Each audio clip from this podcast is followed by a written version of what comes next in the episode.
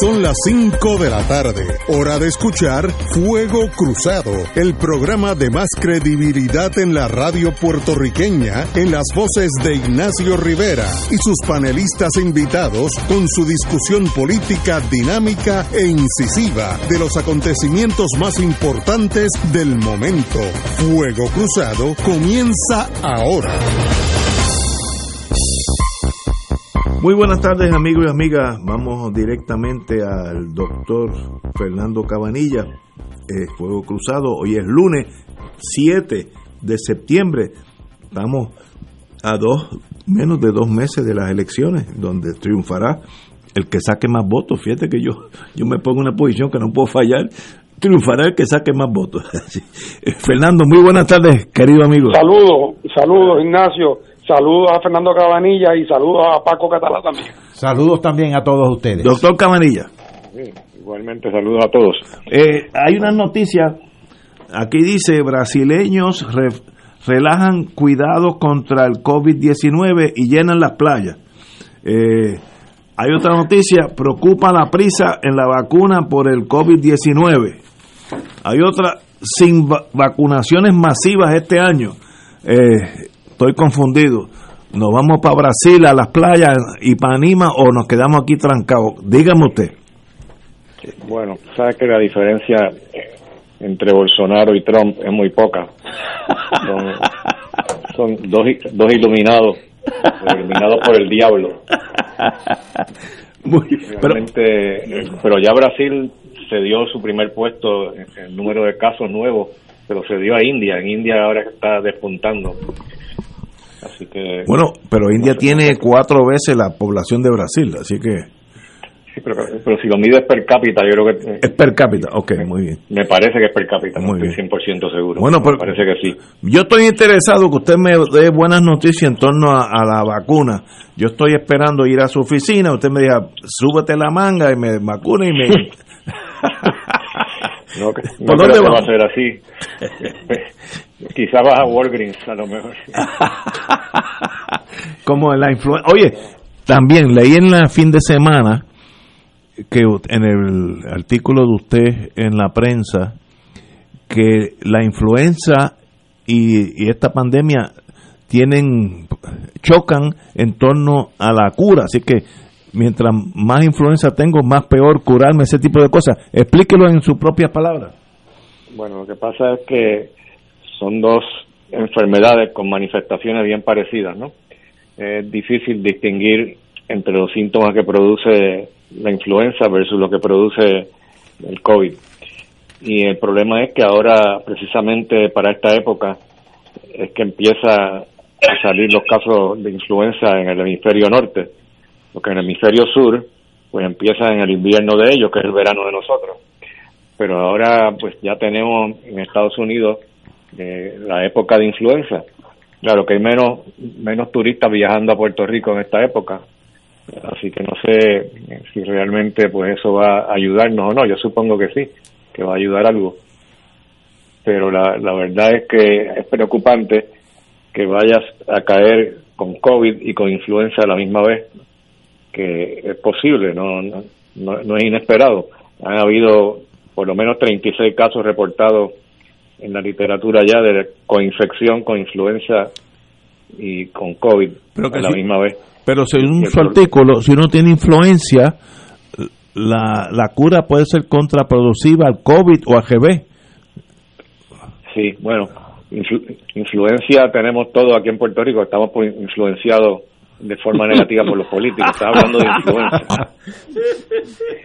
Pero el problema es el siguiente, Ignacio que, que si tú tienes influenza y tienes COVID a la misma vez, exacto. Para el COVID se está usando cada vez más la cortisona para controlar de la, los síntomas y evitar que se vayan que a empeorar este, los pacientes que están en la fase inflamatoria o en la fase preinflamatoria. Pero el problema es que con influenza la cortisona está contraindicada porque puede agravar la influenza y puede inclusive subir la mortalidad por influenza, que, que no es muy alta, pero, pero definitivamente hay una mortalidad asociada con influenza que es mucho más baja que la de COVID, pero que si le das a un paciente con COVID, le das cortisona, pues puede entonces empeorarle la influenza. Wow. Así que de ahora en adelante, a partir de, de esta época que ya comenzó la influenza en Estados Unidos, debemos no solamente hacerle la prueba de, de COVID a los pacientes sospechosos, sino hacerle la prueba de influenza también. Y, Y de hecho me acabo de enterar que va a haber una prueba que acaba de salir al mercado en que ya vienen dos por uno, o sea que tú ordenas las dos pruebas y te las hacen en, en una sola muestra. muy bien. Así que excelente. eso va a ser importante. Y, y la Y influenza. Lo otro es que hay que tener, tener en mente que la influenza tiene un tratamiento mucho más eficaz que el de COVID, especialmente cuando lo usas en los primeros tres días de enfermedad. Si esperas más tiempo, ya entonces no funciona. Pero si lo das en los primeros tres días de síntomas, la medicina que se llama Tamiflu, en 24 horas está ya mucho mejor. Y influenza es la que existe la vacuna que uno va a CVS o las farmacias de, y, y- y se Sí. vacuna allí mismo. Esa es la, la que estamos hablando. Exactamente, esa es la que estamos hablando. Ah, pues, Y voy- voy además también tiene la, la de que llama MMR, que es la de sarampión, eh, papera y rubela, que no es que tengamos una epidemia de, sarampión ahora mismo, pero que es interesante, yo creo que lo mencioné la última vez, ¿no? Que, que los, los países que han tenido una campaña de vacunación reciente contra sarampión tienen ahora muchísimo menos pacientes con COVID y una mortalidad eh, súper baja. Así que yo mañana hice la cita ya para vacunarme contra influenza y contra contra sarampión. Cuando usted llegue, yo voy a estar primero en la fila. Yo llego antes que usted. Mañana No, no, pues tienes que hacer cita. No, te atienden no, sin cita. Yo me cuelo, digo que soy este el doctor Cabanilla. doctor, ¿y cómo estamos en Puerto Rico? Pues en Puerto Rico no estamos mal.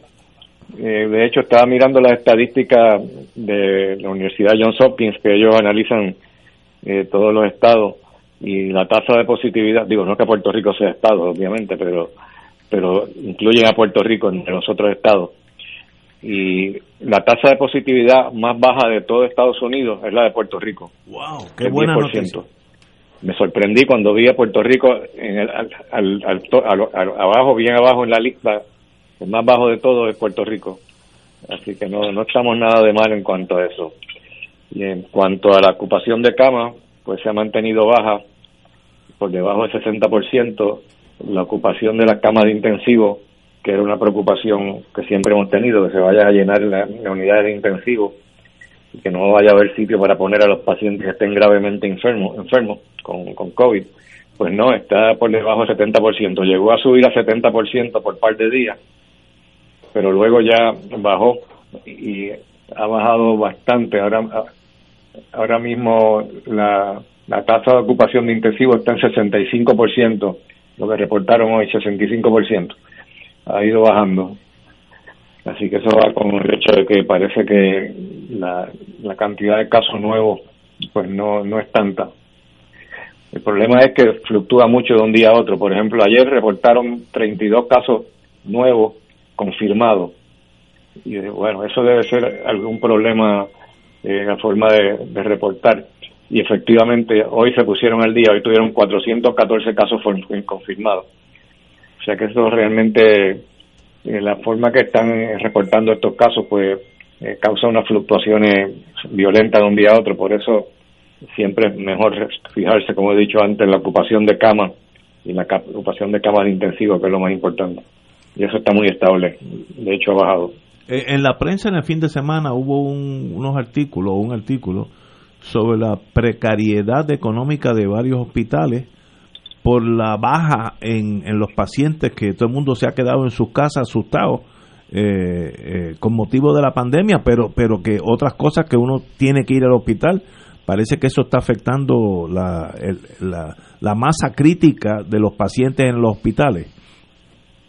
Definitivamente eh, la, la ocupación de camas está por debajo del 60%, está como en 55, 56%, mientras que usualmente está por 70%, o sea que Ah, wow. no hay duda que los hospitales han estado afectados tremendamente, eh, porque la gente le tiene temor a ir a los hospitales con miedo a contaminarse, pero a veces se mueren en la casa eh, por alguna enfermedad antes que ir al hospital. Eh, Eso lo vemos, por ejemplo, pacientes que tienen sospecha de cáncer, en vez de ir al médico y, para descartar la posibilidad que lo tenga, lo, atrasan y lo atrasan y cuando viene a ver pues ya, ya el cáncer está muy avanzado y entonces ya está muchas veces fuera de la posibilidad de curación. Mm. Wow. Eh, así que las noticias no son malas en el sentido de que Puerto Rico está tiene un buen ranking en el sentido positivo en torno a los Estados Unidos. Absolutamente, sí. Excelente, excelente. ¿Y a qué se debe eso? A, la, nosotros estamos. Yo creo que se debe, se debe a nuestra gobernadora. Yo creo que ha tomado unas acciones eh, que son eh, realmente, en mi, en mi opinión, quizás un poco más drásticas de lo que debieran ser.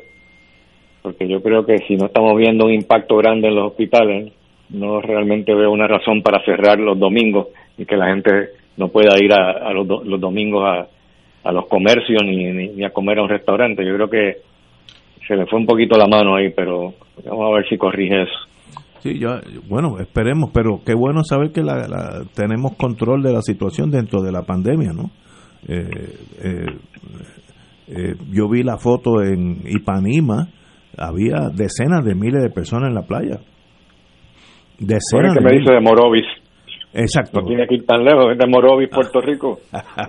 Unos muchachos ahí se reunieron en una finca en Morovis, hicieron tremendo parizón, se tomaron retratos, ninguno de ellos con mascarilla. Qué, absurdo. El secretario de salud dijo que iba a hacer algo, no sé, no sé qué va a hacer, pero yo empezaría por buscar quién es el dueño de la finca esa y arrestarlo. bueno, pero ¿cuál es el delito? Ahora estoy hablando como abogado, pero eso es aparte, eso es aparte. Pero no hay duda que eso ayuda a propagar la pandemia. De eso, eso, eso no es debatible, ¿no? Esa cercanía. Eh, pero hay que entender también, ahora estoy siendo el abogado del diablo. Esos muchachos vi la foto que vi, la edad promedio era veintipico de años. Yo me imagino yo con veintipico de años eh, y eh, buscando consortes eh, pues eso jala esos años mucho más que a la edad de nosotros ya estamos eh, ya estamos tranquilos en nuestras casas etcétera. Así que hay que entender que la juventud llega un momento que estalla se revela y eso aunque está mal hecho pero no no es no es para uno sorprenderse porque para eso para, eso es que uno fue joven eh, en aquellos años. Digo no no había los problemas de hoy no eh, pero no hay duda que eso hace daño a la pandemia. De, eso. Hay que hay que inspirarle un poquito de conciencia social. Exacto. a esos muchachos no podemos permitir la impunidad. Hay que hacer algo. Eh, estamos de acuerdo. Pero para, para eso está la policía, Janer, que lo conozco y sabe lo que está haciendo, pues haga, do what you have to do, como dicen allá en Estados Unidos. Doctor, un privilegio tenerlo aquí con nosotros, como siempre. Gracias, igual. Nos hablamos el viernes, si Dios quiere. ¿Cómo no? Señores, tenemos que ir a una pausa y regresamos con el inicio de Fuego Cruzado. Esto es Fuego Cruzado por Radio Paz 810 AM.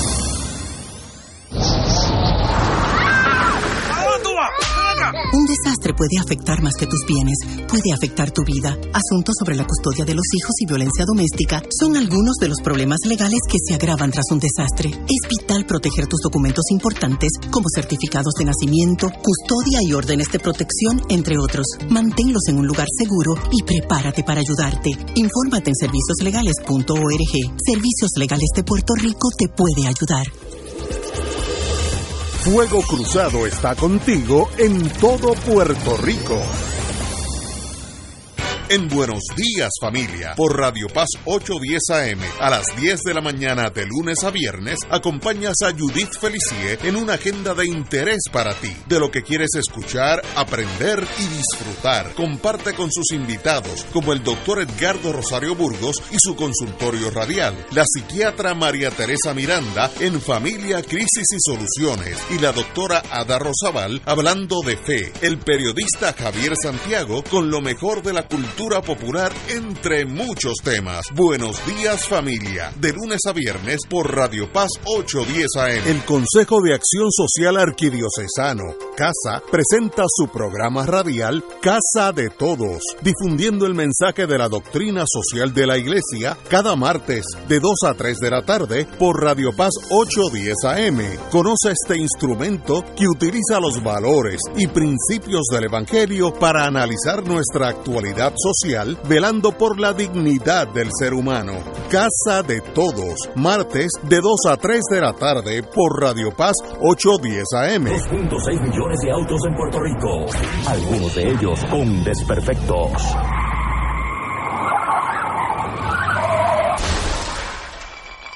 Autocontrol. Tu carro. Tu carro. Tu mundo. Lunes a viernes a las 11 de la mañana por Radio Paz 810 AM.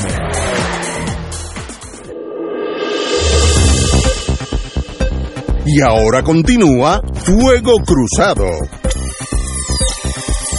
En la prensa de hoy me sorprende la noticia, estoy siendo cínico, que los republicanos erigen un muro contra la estadidad. La Casa Blanca, agencias del Ejecutivo estadounidense y el líder de la mayoría del, Grand Old Party de los republicanos han hablado en términos fuertes contra la posibilidad de integrar a Puerto Rico a Estados Unidos. Como me ha sorprendido tanto, quiero dejar a el compañero Martín que me calme y me diga que tal vez están exagerando estos muchachos. Compañero Martín.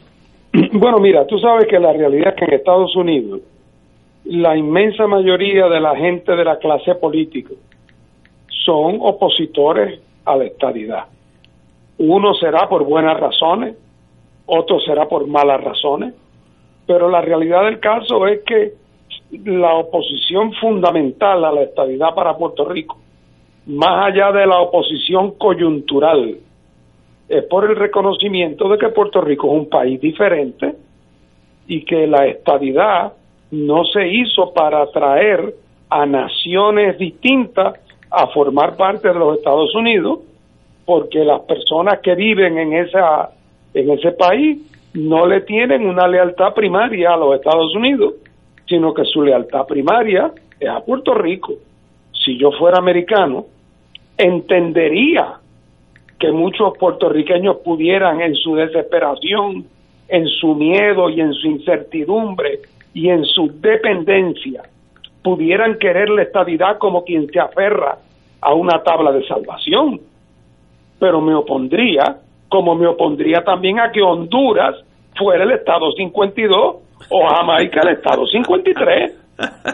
Así es que de, de eso no puede caber duda. Ahora, la diferencia es la siguiente, históricamente lo, algunos en Estados Unidos que se oponían a la estabilidad, que eran los menos, eh, ¿por qué? Porque parecía que era un acto de desprecio hacia los puertorriqueños y nadie quería que de gratis lo acusaran de que despreciaba a los miembros de una etnia como los puertorriqueños. Así es que eso se mantenía fuera de la conversación. Y si alguien preguntaba, siempre se zapateaban con la contestación de que el día que los puertorriqueños decidan, eh, ya veremos y examinaremos y haremos, eh, es importante la libre determinación, pero siempre se guardaban en el bolsillo las condiciones, eh, porque cualquiera puede decir Puerto Rico puede ser Estado el día en que los estadistas sean una virtual unanimidad, el día en que Puerto Rico eh, eh, tenga el ingreso del estado más pobre eh, y el día en que el inglés sea un idioma coigual con el español y decir eso es decir que Puerto Rico puede ser estado la semana de los tres viernes porque en el futuro previsible esas condiciones no pueden darse. Lo que estamos viendo con Trump, y por eso lo vemos también con el presidente pro tempore del Senado, es que ahora hay un electorado que hace anti anti latino y anti negro que ha salido del closet. Y por lo tanto a políticos como Trump y como Mitch McConnell les conviene aparecer despreciando. O sea, lejos de quitarle voto, le suma fuerza en su base el aparecer que ellos dirigirían cualquier esfuerzo eh, para darle derechos iguales o poder político o a los negros de Washington, D.C. o a los puertorriqueños de Puerto Rico. Así es que eh, eh, la estadidad ha sido una víctima del fallecimiento del political correctness que permite que esa derecha reaccionaria racista que antes disimulaba, ahora hable con absoluta claridad. Pero no se engañe nadie, la inmensa mayoría de los demócratas que dicen que, harí, que le darían a los puertorriqueños lo que los puertorriqueños quieren, el día que llegue ese momento impondrán una serie de condiciones que en efecto lo hacen imposible. Estamos, estamos totalmente de acuerdo. Mitch McConnell, el líder de la mayoría republicana en el Senado, indicó, y cito, que mientras él tenga esa posición de poder, no se verá en ese cuerpo ninguna legislación de estadidad ni para Puerto Rico ni para Washington DC, citando al, líder de la mayoría. Entonces, ¿cómo hay en Puerto Rico eh, políticos, mayormente estadistas, of course, que dicen que estamos moviéndonos en esa dirección? Martín. Bueno, lo que pasa es que de la esperanza vive el cautivo y por tantos años los estadistas puertorriqueños eh, en, una, en un ejemplo de ingenuidad histórica casi sin precedentes. Llegaron a pensar en toda la mitología de la gran república inclusiva y pensaban que la única razón por la cual no éramos Estado era porque no lo habíamos pedido, pero que el día que se pidiera, aunque fuera por un voto, habría una fiesta nacional en los Estados Unidos y nos vendrían a buscar con los brazos abiertos. ¿Cómo tanta gente se engañó con, una, con un cuento de pescadito tan crudo por tanto tiempo? Es únicamente indicativo del grado de dependencia eh, y de falta de autoestima de demasiada gente en Puerto Rico. Wow. Eh, estoy de acuerdo. Eh, el ambiente hay en el mundo del combate hay que saber cuándo quedarse dentro de la trinchera si sales afuera te pones a un francotirador y estos señores están más claros. En, eso uno no puede criticar el gobierno de Trump, eh, que me saca a mí de quicio casi diariamente, pero ellos están claros lo que, lo que quieren y lo que no quieren y en torno a las minorías están claros. si fuera por ellos, las sacaban de los Estados Unidos, aún aquellos que llevan 10 generaciones allí, porque lo, lo, uno lo palpa y lo han dicho en torno a Puerto Rico, pues más claro que nunca. Pero, Con respecto a ese tema, ellos tienen mil defectos, pero hipócritas no son. No, hipócritas, eh, nadie puede eh, culpar a Trump. Eh, ha estado bien claro, y es anti-latino. La muralla es el símbolo incuestionable de cómo él está. ¿Por qué no hay una muralla en el norte con Canadá y si una con México? Bueno, pues sabemos. El problema es que él no quiere que los mexicanos crucen, pero no le importa si los canadienses crucen porque son los mismos, hay que entenderlo también. Pero como tenemos aquí al doctor Catalá, eh, hay un oh. artículo también que dice que la resalta la carga financiera de la estadidad, gobierno de Trump. Yo sé que ahí hay mala sangre, pero ¿qué están diciendo? Este señor procurador Jeffrey Wall planteó que la estadidad conlleva una carga financiera que Puerto Rico debe asumir si quiere recibir asistencia como el programa eh, de seguridad de ingresos suplementarios, etcétera, etcétera. ¿Qué está hablando? De, ¿Qué dice este maestro? Mira, un viejo profesor de historia del pensamiento económico decía que la única razón, o por lo menos la principal razón para estudiar historia, es ahorrarse un montón de originalidad. Y ciertamente en este caso de la primero, número uno, ninguno de los 50 estados es una formación nacional como lo es Puerto Rico. De hecho, los nacionales o los nativos de esos estados, sobre todo en el, de los últimos dos, citémoslo, eh, Hawái y Alaska, son minorías. Primero fueron ocupados por anglosajones y luego se constituyeron en estados. Así que Estados Unidos tiene sí minorías si los puertorriqueños queremos convertirnos en nuestro propio país en una minoría étnica, pues ahí eh, tendríamos ese, ese camino abierto y tomaría, creo yo, que siglos. Ahora bien, a mí me resulta también interesante que los últimos informes que han hecho las jamas técnicas del Congreso, como el GAO, y lo use, este, el, informe del GAO fue sobre el, sobre el costo de la estadidad, los últimos informes siempre enfocan el asunto de la estadidad desde la perspectiva de cuánto le cuesta a Washington, no de cuánto le cuesta o beneficia a Puerto Rico. Y el último de esos estudios fue del General Accounting, Account, eh, perdón, del Government Accountability Office, es que le cambian el nombre de vez en cuando, el GAO. Y es el 4 de marzo del 2014, no hace mucho. ¿Qué dice? 4 de marzo del 2014, cuando todavía no estaba Trump en el poder, dicho sea de paso. En años felices. Pues dice que la estadidad pues le resultaría un tanto costosa a Estados Unidos. Entonces, cuando habla del seguro social suplementario, que dice que supondría un total de 1.500 a 1.800 millones de dólares, hacen una advertencia y dice, hay que advertir que los estimados del GAO parten de distintos supuestos. Eh, supuestos. Nóstese que incluye mínimos y máximos. Por un lado, hay que destacar que la elegibilidad en unos programas afecta a lo que se puede recibir de otros. Es decir, si extienden el seguro social suplementario para Puerto Rico, eso podría afectar adversamente a algunos que reciben cupones de alimento, porque al recibir ambos programas habría un reajuste de uno de ellos hacia abajo. Todo eso lo tienen calculadito desde el informe de este del 2014. Así que a mí me fascina que los estadistas de aquí pongan en discusión la estadidad cuando realmente no lo está porque a ellos les importa un rábano, porque no la van a considerar. Pero me gusta que la pongan en discusión primero para que, para que aflore la verdad, pero segundo, porque yo soy de los que creo que el estatus en Puerto Rico siempre está en issue. Y si es a través de la estadidad que lo quieren poner en issue, pues van a estar poniendo en issue mucho más allá que la estadidad. Van a estar poniendo en issue toda la relación de Puerto Rico con Estados Unidos, toda esta relación de subordinación, que va, la discusión trasciende a la estadidad. Pero además, repito, se desnuda el maniquí de la estadidad y enseña sus partes impúdicas. Y eso es lo que está aflorando. Pero no todos los puertorriqueños, el José Enrique Meléndez, creo que es Quiquito Meléndez, representante estadista del PNP, cito, no vislumbro un escenario en que el Partido Republicano en el Senado de los Estados Unidos baje un proyecto de estadidad a votación.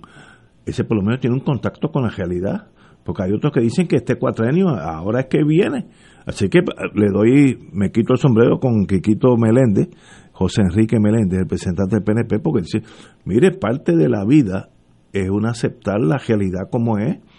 Eh, creo que Fidel Castro fue el que dijo, lo peor para un revolucionario es confundir el deseo con la, con la realidad. Mire, eh, la realidad es la realidad y, y este señor Meléndez, eh, senador, representante, mejor, perdón, está muy bien. Hay que esperar, vendrán mejores tiempos. Bueno, peores no pueden ser. Por cierto, Ignacio, es bueno que aclares que es senador, porque cuando yo escucho hablar de los legisladores y está Tatito y está Quiquito, a veces me creo que están hablando de una escuela de párvulo. José Enrique Vélez representante del PNP. Pero muy bien, ah, porque mire, hay que esperar. Eh, el Vietcong le derrotó a Estados Unidos sabiendo cuándo esperar Así que uno espera. En este momento, la estadidad nunca ha estado tan lejos en Puerto Rico como ahora. Nunca. Y, y de paso, y la independencia nunca ha estado tan cerca. Si tú cucas ese toro the right way, Trump solucionó el problema para los republicanos haciendo Puerto Rico totalmente independiente. Si tiene mayoría en las dos cámaras para esa legislación, bueno, eso es otra cosa. Pero estamos especulando, y ya, pero hay que saber cuándo atacar y cuándo esperar. Martín, usted que sabe de ese mundo político. yo solo quiero añadir a, esta, a ese análisis que ustedes han hecho, eh, no solamente que cada vez es más claro, incluso para el que antes pudiera tener ciertas ilusiones, ¿verdad? Que la estabilidad siempre fue y ciertamente ahora evidentemente es un espejismo. Eh, pero y, y es importante que no es que es un espejismo porque los americanos son malos, es que es un espejismo porque los puertorriqueños estadistas realmente nunca entendieron de qué se trataba. Eh, y, y, por lo tanto, pues, pues no, no se dan cuenta que en la agenda nacional de fortalecimiento de Estados Unidos como país, como proyecto histórico, como identidad nacional, sería contraproducente incluir en esa agenda el tragarse de un solo bocado a una nación latinoamericana que para colmo de cuento es una isla a mil millas de los Estados Unidos que habla un idioma distinto. Oye, y si todavía me dijera, bueno, es que los pozos de petróleo en Puerto Rico se están desbordando y los americanos lo necesitan, bueno, pues todavía se podría construir un argumento de que Estados Unidos estaría dispuesto a tragarse el sapo a cambio del petróleo. Pero si entonces a eso le añadimos que no hay tal petróleo, pues entonces habría que pensar que los Estados Unidos es una especie de masoquista. Y que o sea, que creo que es cada vez más evidente que el, el sistema digestivo del federalismo norteamericano no está hecho para tragarse completo a un país latinoamericano. Es que no fue diseñado nunca para eso.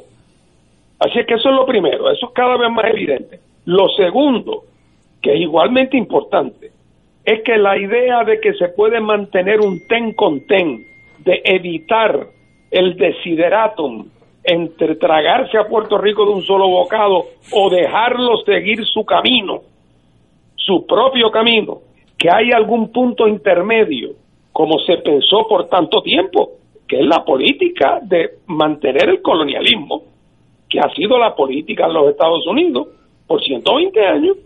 El problema de esa política es que está fracasada a todas luces. Cuando nosotros hablamos de lo mal que están las cosas en Puerto Rico y del desastre y de la quiebra eh, y de que el país está eh, eh, endeudado y de que no hay industria y de que el desempleo está alto, lo que estamos describiendo, además del fracaso, del colapso de la, sociedad puertorriqueña, estamos también describiendo el fracaso del experimento colonial. Y por lo tanto, para los Estados Unidos, la alternativa tradicional, que es amamantar el colonialismo, ya no es una opción viable eh, a, mediano plazo y quizás ni siquiera a corto plazo. Es entonces que se, el reexamen de la relación puede llevar a conclusiones sorprendentes para muchos. Totalmente de acuerdo, compañero. Vamos a una pausa, amigos, y regresamos con Crossfire. Esto es Fuego Cruzado por Radio Paz 810 AM.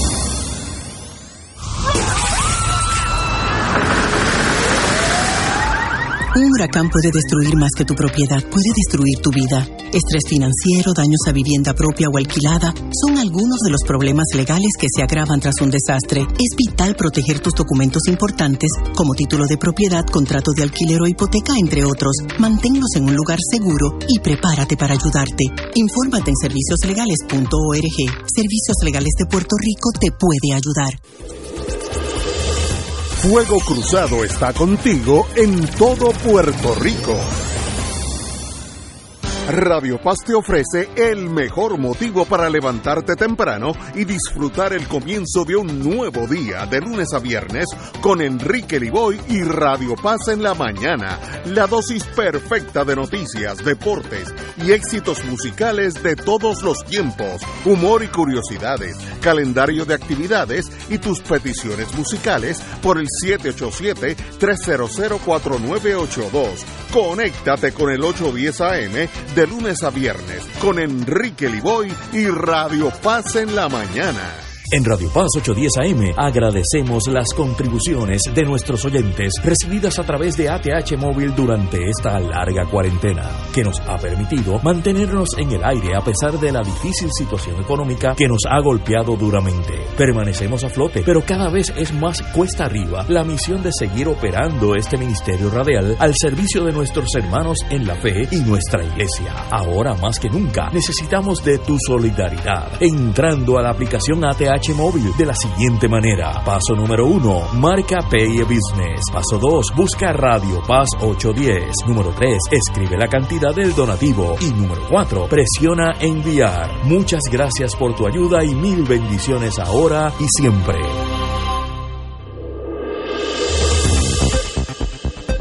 Y ahora continúa Fuego Cruzado. Antes de regresar al programa, me da muchísima pena saber que nuestro hermano del viejo San Juan, Tatín, el dueño de la barbería Los Muchachos por más de 40 años, está muy delicado de salud, eh, en estado crítico, y por los que los compañeros, todos los, los de la mesa, como yo le llamo, llevamos muchos años juntos, eh, todos estamos bien entristecidos por esa noticia, así que Tatín, que parece que la, el, destino lo alcanza en un momento inesperado porque era joven, delgado, no tenía sobrepeso, no, no tenía exceso, esas cosas que el ser humano no entiende.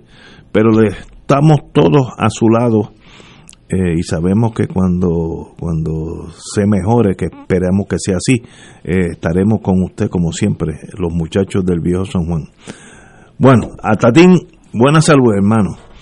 Bueno, eh, la pandemia ha traído problemas que siempre han estado con nosotros, pero la pandemia lo hace más crítico que los problemas emocionales, la demencia, etcétera, etcétera.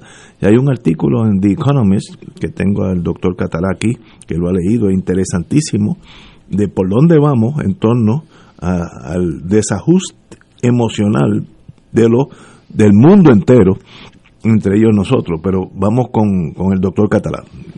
Ignacio, con la discusión de las crisis económicas y de las crisis de salud, en este caso con el asunto del COVID-19, eh, se olvida la discusión de otros problemas y por eso The Economist eh, publica un artículo que le, lo titula El problema olvidado. Y básicamente de lo que habla es de la demencia, que es un azote a la humanidad. Es decir, el The Economist señala que hay oficialmente 50 millones de dementes en el mundo. Eh, oficiales, es decir, obviamente no están incluyendo ahí a Donald Trump, así que ya suma de uno extraoficialmente. 50 millones. Más uno. Claro, esto en buena medida obedece a que la expectativa de vida que hace 100 años a nivel mundial, como promedio a nivel mundial, era de 30 años, hoy excede 100 años después los 70 años. Entonces, con la edad, pues surgen toda una serie de problemas asociados a, a la edad, entre ellos la demencia senil, una de las de los más comunes ahora, de los males más comunes, es el, Alzheimer, que es un azote, que por cierto, le da a personas relativamente jóvenes también, teniendo 50 años, 40 años. Pero repito, hace 100 años le da, la expectativa de vida era 30 años. Ahora bien, eso, esto de la demencia, pues suscita toda una serie de problemas porque la familia ha dejado de ser extendida, ahora es nuclear, hay más, es más difícil eh, establecer, estructurar el cuido de esos dementes. Y recuerda una cosa, para cuidar gente se necesita gente. Las laptops no cuidan gente. Para cuidar gente se necesita, se necesita gente. Y muchas veces es un trabajo bien duro. Y ahora con la pandemia esto se ha complicado. De hecho, se está proyectando que la pandemia está azotando no únicamente a esa población, sino azotando a los que están más o menos normales y están desajustándose mentalmente. Y la proyección que hace The Economist es que en, esta década, en lo que falta de esta década, digamos a fines de la, de la década del 20 del siglo XXI, para allá para el 2028-29, el número de dementes aumentará en un 70%. Es decir, que en lugar de 50 millones, tendremos de 82 a 85 millones de personas eh, con esta eh, incapacidad mental. Por lo tanto, los sistemas de seguridad social se tienen que preparar para esto. No están preparados para los 50 millones que allá tiene el mundo, menos lo van a estar para 82 si no se hace algo urgentemente, porque ahora mismo están inclusive los sistemas de seguridad social sufriendo, eh, resquebrajándose algunos de ellos. Pero a eso se le añade otra noticia en el mismo número de The Economist que está relacionada y tiene que ver con los niños. La atención en el caso de los niños. El resquebrajamiento social que se está dando como consecuencia del cierre de las escuelas, de la falta de educación presencial por razones obvias. Se ha calculado que para el 2020 la capacidad de leer en los niños se ha reducido en un 30%. Wow. Y el manejo aritmético en un 50%. Es decir, la falta de educación presencial y la incapacidad de sustituir la capacidad por la educación a distancia que primero que no es lo mismo, pero segundo que muchos no tienen acceso, porque esto lo que está también es sacando a flote la enorme desigualdad, desigualdad que se está tornando cada vez más abismal, porque unos tienen acceso, otros no, unos tienen hasta institutrices, otros no. Así que esto va aumentando. ¿Y qué pasa? Estos niños se están tornando asociales, es decir, interactúan a través de la máquina, cosa que estaba sucediendo antes del COVID-19, por cierto. Este, las crisis lo que hacen es intensificar tendencias previas. Y esta asocialización de los niños que están pegados al teléfono inteligente o la computadora y no interactúan con otros niños ni con otros, eh, ni, mucho menos con los adultos, pues los está realmente reduciendo como seres humanos porque los seres humanos por lo que se caracterizan es por ser animales sociales, como decía Aristóteles hace un montón de años. Así que esto de la socialización de los niños me parece que es grave y también hay que tomar cartas en el asunto. Cuando se dice quédese en la casa, consigna que a mí no me gusta, se debe añadir lo siguiente, quédese en la casa pero busque actividades alternas, le hace un libro, vaya al patio, juegue en el patio, si hay un parque cerca, vaya al parque con, las, con el distanciamiento eh, físico de rigor, pero haga actividad. Eh, a la misma vez se están reduciendo el entretenimiento, las actividades deportivas y la educación. Y eso está afectando sobre todo a los niños de escuela elemental. Así que vinculo la noticia congelación a la demencia con este progresivo proceso de asocialización en el caso de los niños. Eh, de verdad que los problemas mentales yo creo que se acrecentan con esta pandemia en dos vertientes. Primero, uno está acostumbrado a ser un ser social, salir, tropezar con amigos, eh, echarle el brazo, tomar una copa de vino juntos, etcétera, etcétera, y a la misma vez un factor económico. Si la economía se desploma por el virus y a la misma vez tú pierdes ese eh, choque de, socializar, son dos fuerzas que se mueven en contra de uno y hay mucha gente que sencillamente no aguantan esa, esa, esa soledad y esa pobreza inesperada. Así que mm, no me sorprenden esos números. estamos pasando por el equivalente a, una epidemia, aquella de la Edad Media, lo único que no mueren los cientos de miles, aunque han muerto en este caso, pero, pero, pero las consecuencias económicas han sido devastadoras. Yo creo que Puerto Rico le tomará 10 años salir de esta de este colapso económico eh, exacerbado por la pandemia. Así que estamos hablando de cosas serias sin, sin mucha solución fácil. Yo no creo que aquí hay soluciones sencillas en ningún sentido. Eh, compañero Martín. compañero Martín. Soluciones sencillas no las hay.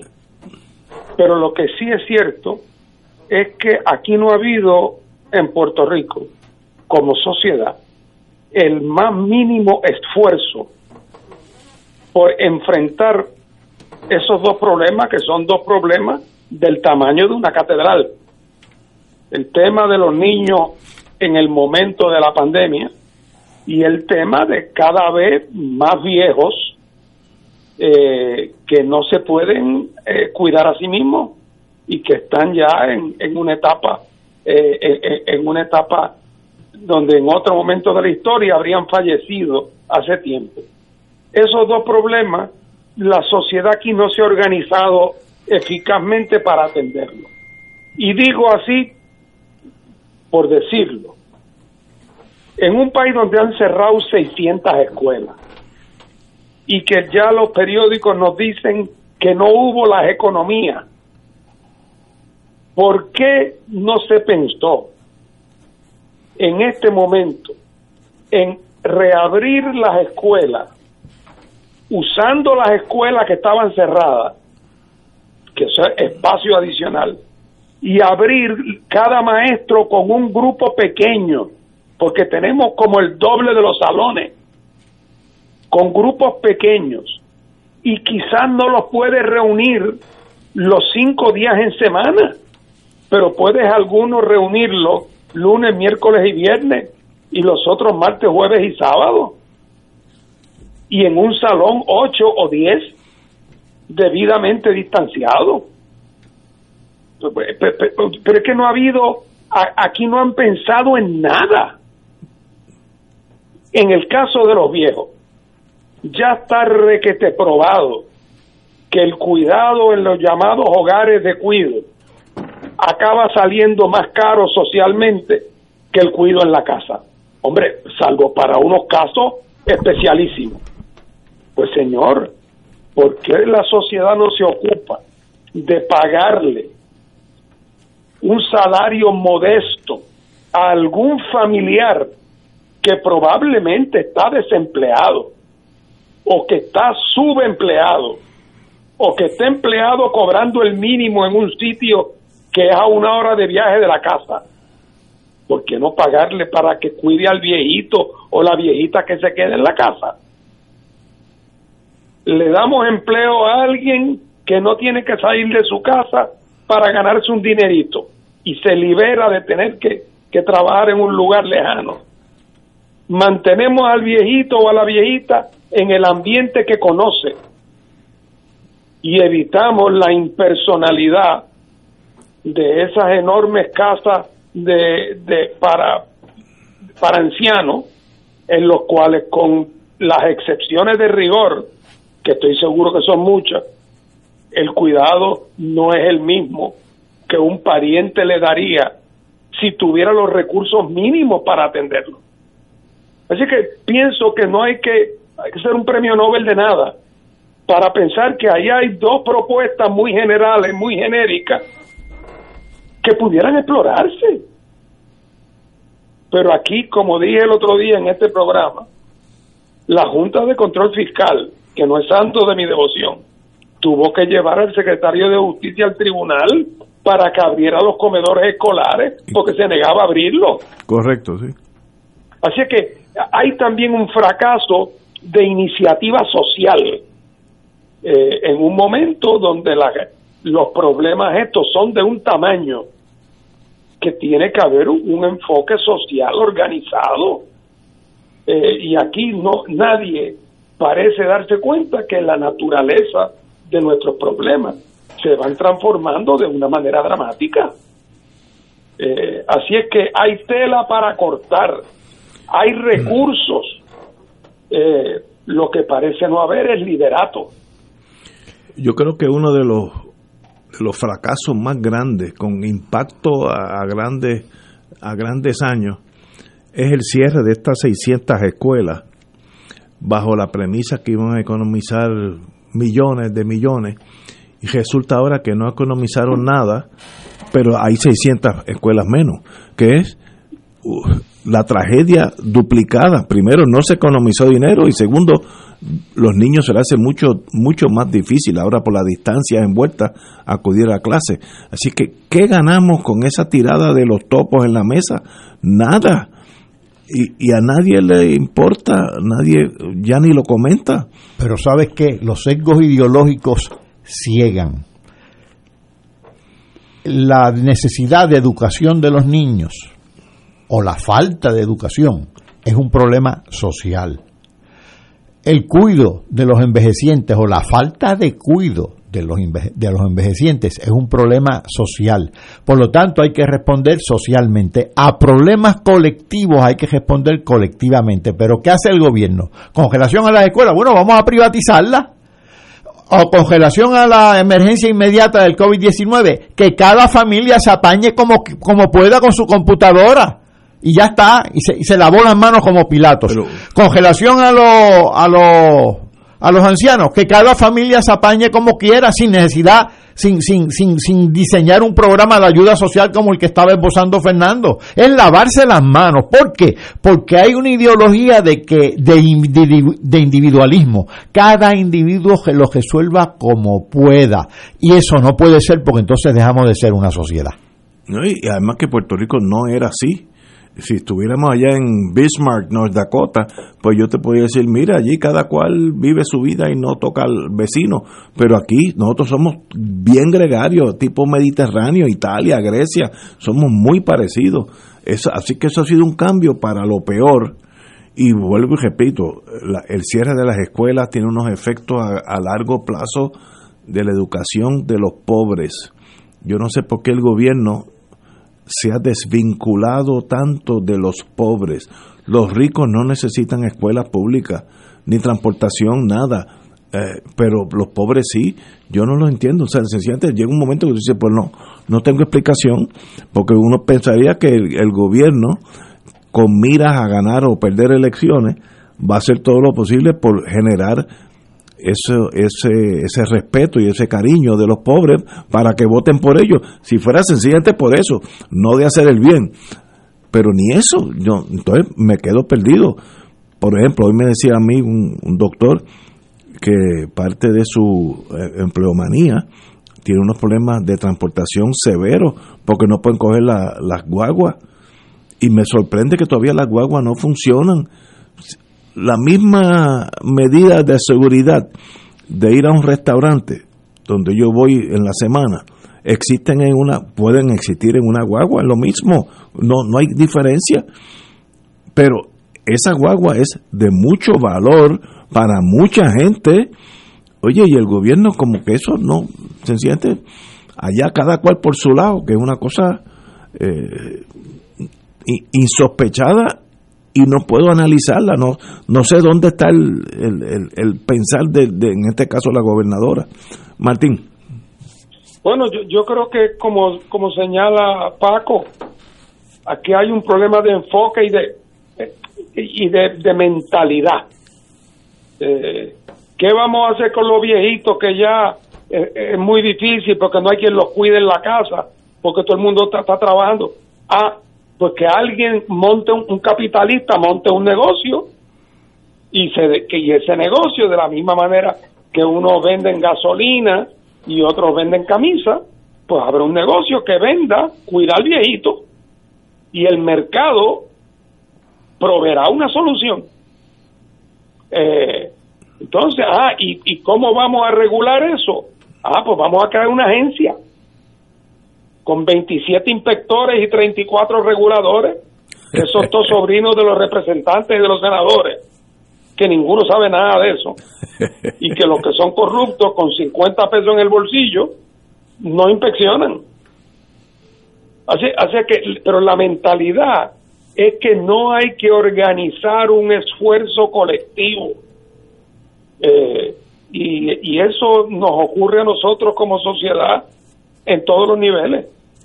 Eh, y cuando las cosas se ponen muy malas y cuando las fuentes económicas que antes manaban con algún con alguna fuerza ahora ese, lo que hay es un chorrito y donde los pobres pierden su invisibilidad entonces todo el mundo se lleva las manos a la cabeza eh, y entonces no nos damos cuenta que la mayor parte de la gente siempre fue pobre.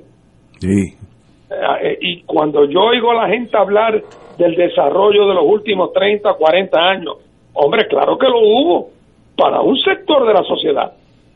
El resto quedó atrás y la prueba es que está tan lejos de la pobreza, eh, digo, de, de, subir socialmente como estaba hace 50 años. Eh, lo único que ahora es cada vez más difícil invisibilizarlo porque la crisis social que provoca también el comportamiento antisocial de esos sectores, ya eso no se queda en el arrabal ni se queda en el caserío, sino que se desborda. Y entonces ahora la gente pega el grito en el cielo. Aquellas lluvias trajeron estos lodos. Eh, yo creo que una de las grandes tragedias de Puerto Rico, y, y me incluyo a mí en esa tragedia, es que llegamos un momento a pensar de verdad que éramos casi el show place, un símbolo de progreso para Latinoamérica. Eh, hubo una generación entera que lo que oía era que nosotros éramos el, el, puntal del desarrollo económico en Latinoamérica. Luego, con la edad, pues uno empieza a tropezar con países de verdad como Brasil. Me acuerdo cuando yo estaba en la General Electric que las locomotoras diesel electric se hacían en Sao Paulo, que la primera vez que yo me enteré de eso, ¿cómo es posible? Pues mires, hay países mucho más desarrollados que nosotros, pero eh, hubo una generación entera que nos enseñaron de nosotros éramos, ¿sabe? El, el, el, primer país Latinoamérica. Eh, en ese sentido, estoy seguro que había intenciones políticas ahí de, de cegar una generación. El problema es que triunfaron y nos cegaron. Y, ahora el problema también, Ignacio, es que, es que Muñoz y los americanos tenían lo que en Estados Unidos se llama un Mutual Admiration Society. Muñoz decía lo grande que era la democracia americana, lo tolerante, lo inclusive, eh, y, los americanos decían lo grande que era Puerto Rico y el gran experimento social y el liderato de Muñoz. Y entonces como los, los americanos estaban deseosos de tener su, su modelo para enseñarle al mundo cómo el que se acercaba a la sombra del, eh, del árbol americano estaba protegido. Eh, y así es que eso fue una cosa de propaganda. Hombre, yo no estoy negando. Pero fue efectivo. Que aquí hubo desarrollo, que, que hubo crecimiento económico. Hombre, ¿Por qué? Porque la marea, cuando la marea sube, suben todos los barcos. Y la marea después de la Segunda Guerra Mundial elevó a todos los barcos. Y eso incluyó a Puerto Rico, que cuando empezó la marea a subir éramos la parte más pobre de Estados Unidos. Y que hoy, medio siglo después, seguimos siendo.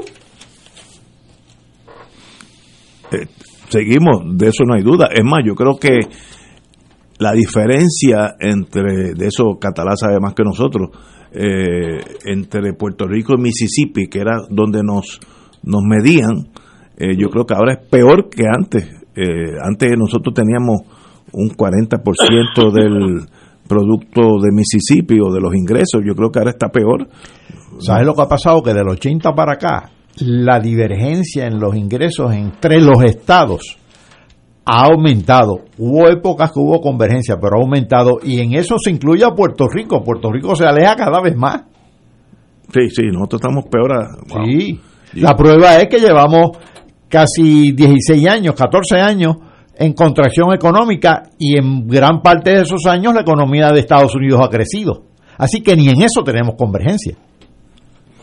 Y eso, bueno, con la Junta Fiscal continuaremos por esa ruta de la amargura por unos cuantos años, porque yo no veo cómo salir de esta eh, el que sea economista, que cualquiera va a ser mejor economista que yo. Bueno, en última instancia se trata, más que de economía, se trata en el fondo de un problema político.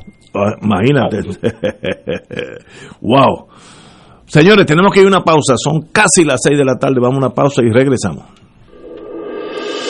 Esto es Fuego Cruzado por Radio Paz 810 AM si estás clara que podemos, si estás luchando por nuestras playas, por las trabajadoras, por las manos que cultivan nuestra tierra, por nuestra gente, si estás añorando un cambio, pero uno real, sin amigos del alma, contratos escondidos, si estás apostando a tu país, estás con Victoria Ciudadana. Este noviembre, la victoria es de todas, todos. Anuncio pagado por el Comité de Gastos Independientes de SPT, no autorizado por el candidato aspirante a partido alguno. Fuego Cruzado está contigo en todo Puerto Rico.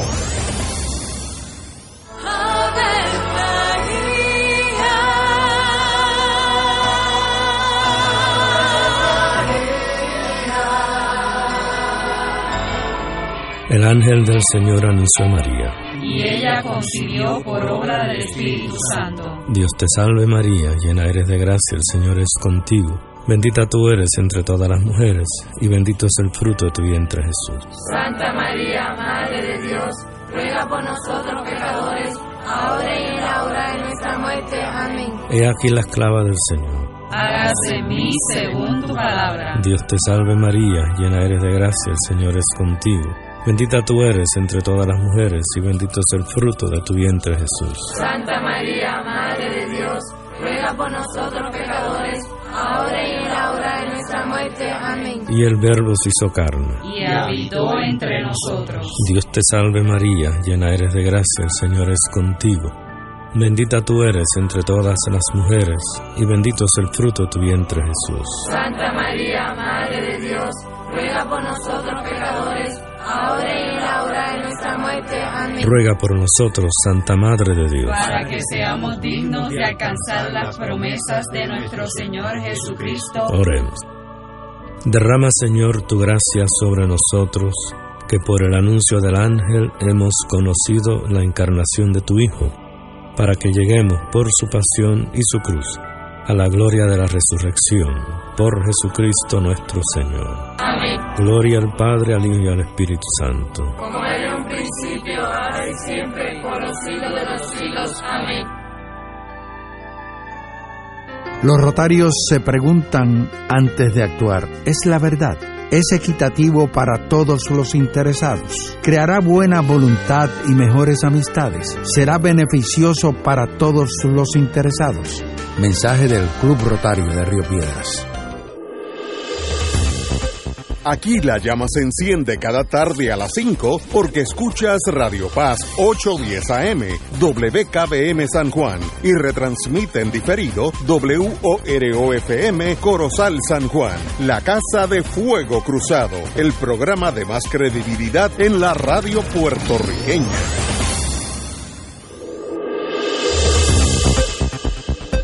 Y ahora continúa Fuego Cruzado. Amigos y amigas, tenemos un amigo de muchos años, el compañero Acarón de AARP. No, no está en la línea. Se cayó la línea. Pues o ya mismo lo tendremos con nosotros, al compañero Acarón de AARP. Queremos dialogar con él. Estábamos hablando ahorita de los, de los viejitos y en ese momento eh, apareció el compañero Acarón. Así que en cuanto lo tengamos. Allá estás en la línea. Ven. Muy buena. El, señor Acarón. No, ok. Pues continuamos con Fuego Cruzado hasta que el compañero nos llame. Eh, estábamos supuestos a hablar con él ahora. Eh, déjeme ver. Bueno, pero continuamos en el interín. Tengo, yo, yo busco trivia, porque a veces la historia tiene... ¿Por qué a Estados Unidos le llaman Uncle Sam, el tío Sam. Y yo ya averigüé, metiéndome en el mundo militar, que en septiembre 7 del 1813, todavía yo no había nacido, 1813, eh, se le puso por la prensa a Estados Unidos como el tío Sam. Y es que se deriva de un señor Samuel Wilson, que era un meat packer, era productor de, de, carne en Troy, New York, y eh, tenía un contrato de enviar barriles de madera a, al ejército de los Estados Unidos durante la guerra del 1812.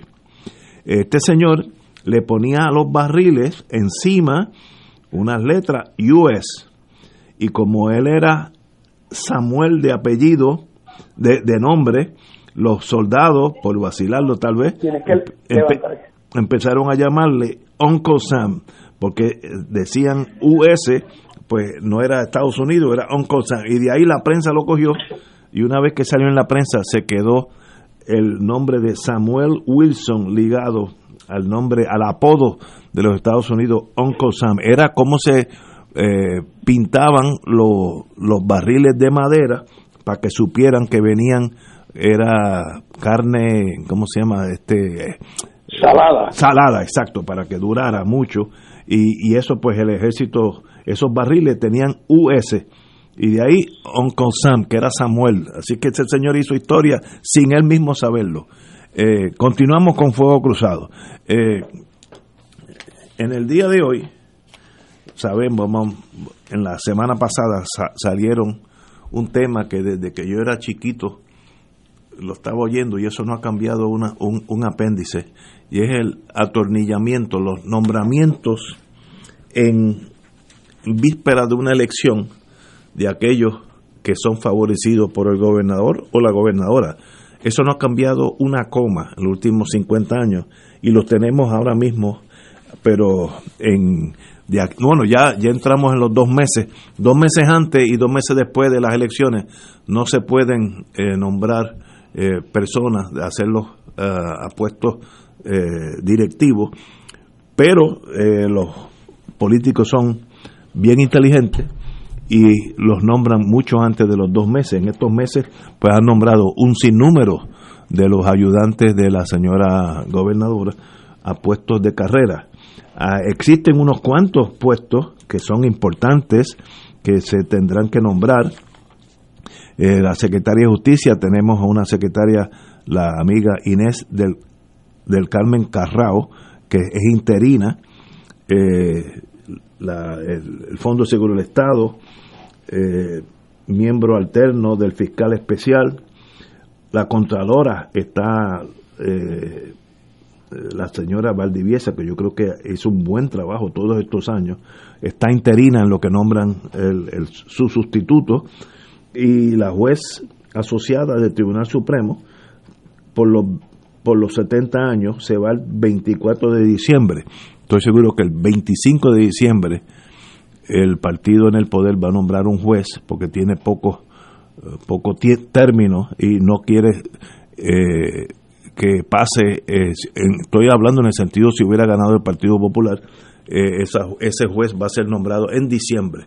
Así que tenemos el síndrome de atornillamiento, como lo llama la prensa, pero lo decepcionante es que no hemos aprendido, no hemos hecho nada en 50 años eso está idéntico. Entonces, cada cuatro años se le añade un piso al bizcocho burocrático y llega un momento, un caso que yo tuve hace muchos años en educación, que había como tres niveles de supervisores y era, tú lo podías decir por, por las elecciones. Eh, había gente que miraba lo que había hecho otra gente, que miraba lo que había hecho otra gente. Y el pobre profesor que pedía una tiza tenía que esperar tres meses. Eh, así que eso no ha cambiado nada Tal vez el compañero Martín tenga algo que decir sobre esto. Bueno, yo lo que tengo que decir es lo que todo el mundo sabe, eh, que en Puerto Rico en una época hubo el sueño de que tuviéramos un sistema de servicio civil compuesto por gente profesional, y cuando digo profesional, me refiero, no importa el nivel de destreza que la posición requiriera, desde las más sencillas hasta las más complejas. Que esa gente fueran empleados de carrera, que estuvieran protegidos frente a la arbitrariedad de los políticos eh, pasajeros, eh, que fueran seleccionados por mérito y ascendidos por mérito. Como debiera ser. Y que los, y los llamados nombramientos de confianza se redujeran al mínimo, pero de tal manera que los que llegaban a dirigir las agencias pudieran tener un pequeñito grupo de personas que tenían un compromiso especial con el programa de gobierno del gobierno recién electo. pero eso como por vía de excepción. Eh, desgraciadamente, eso se ha vuelto una absoluta caricatura y no tiene nada más que dos responsables, que se llama Partido Popular Democrático y su discípulo más aventajado, el Partido Nuevo Progresista, que son los que uno tras el otro han hecho trizas cualquier pretensión de tener un sistema de servicio civil auténtico que lo han pervertido para propósitos personales, familiares, económicos y partidistas. En el proceso han creado un carapacho vacío, incapaz de poder proveer los servicios que el pueblo de Puerto Rico necesita. Han creado un elefante blanco en el cual sobreviven gente capaz y diestra, pero que si muestra demasiada capacidad o demasiado destreza, te cortan la sala y te tratan de someter al arbitrio partidista, aunque seas un empleado de nivel medio.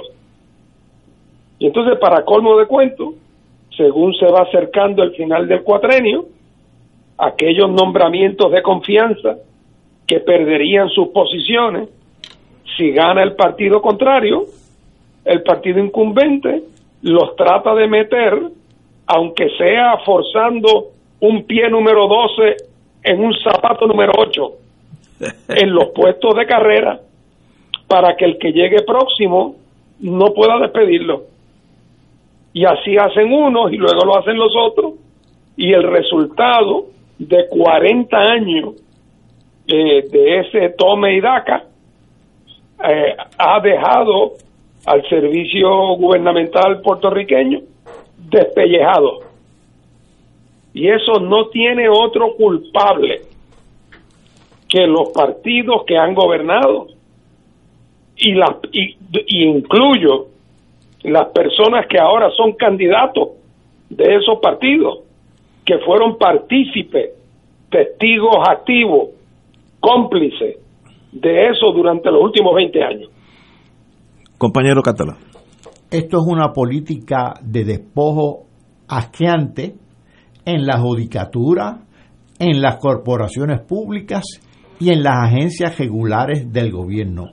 En todas se están utilizando los puestos para eh, colocar en ellos a cuadros estrictamente políticos. El, el sistema de mérito aquí brilla por su ausencia, pero hay que recordar algo el gobernador eh, Luis Fortuño fue electo en el 2008 y para allá para el 2009-2010 aprobó la ley 7 y votó a un montón de empleados de carrera, incluyendo a muchos con permanencia. Sí, correcto. Muchos de esos empleados con permanencia posteriormente fueron reempleados, pero sin que le otorgaran plaza. Siguen siendo después de, de 10 años empleados transitorios empleados de cajera. Ha pasado por ahí Fortuño, el gobernador García Padilla, el gobernador Ricardo Rosselló y ahora la gobernadora Wanda Vázquez y esos empleados en distintas agencias gubernamentales siguen siendo empleados transitorios. Y en la cara de esos empleados transitorios, esta gente tiene la, la desvergüenza de nombrar a puestos de privilegio, diría yo, a plazas con permanencia y todo a sus eh, protegidos del partido. Esto es realmente, esto llora ante los ojos de Dios, son unos descarados y han sido unos descarados por décadas. Esto simple y llanamente, como decía un programa de televisión, no se hace. Totalmente correcto. Vamos a una pausa, amigo. Fuego Cruzado está contigo en todo Puerto Rico. Fuego Cruzado, el programa de más credibilidad en la radio puertorriqueña, es ahora la tribuna abierta de análisis noticioso, con diversas perspectivas que exploran el trasfondo de lo que acontece a diario y cómo nos afecta. Escucha Ignacio Rivera y sus panelistas invitados de lunes a viernes en Fuego Cruzado en transmisión diferida a las 10 de la noche por Oro 92.5 FM. Buenos días familia. Es la casa a la que siempre puedes llegar sin invitación. A las 10 de la mañana, Judith Felicie es tu anfitriona para conversar sobre medicina, psiquiatría de niños y adolescentes, artes, derecho, valores y fe. Todos los días por Radio Paz 810 AM. Buenos días familia. Donde una conversación parece demasiado corta. Buenos días familia. De lunes a viernes por Radio Paz 810 AM. En Radio Paz 810 10 AM. Agradecemos las contribuciones de nuestros oyentes recibidas a través de ATH Móvil durante esta larga cuarentena, que nos ha permitido mantenernos en el aire a pesar de la difícil situación económica que nos ha golpeado duramente. Permanecemos a flote, pero cada vez es más cuesta arriba la misión de seguir operando este ministerio radial al servicio de nuestros hermanos en la fe y nuestra iglesia. Ahora más que nunca necesitamos de tu solidaridad. Entrando a la aplicación ATH Móvil de la siguiente manera. Paso número uno, marca Pay a Business. Paso 2, busca Radio Paz 810. Número 3, escribe la cantidad del donativo. Y número 4, presiona enviar. Muchas gracias por tu ayuda y mil bendiciones ahora y siempre.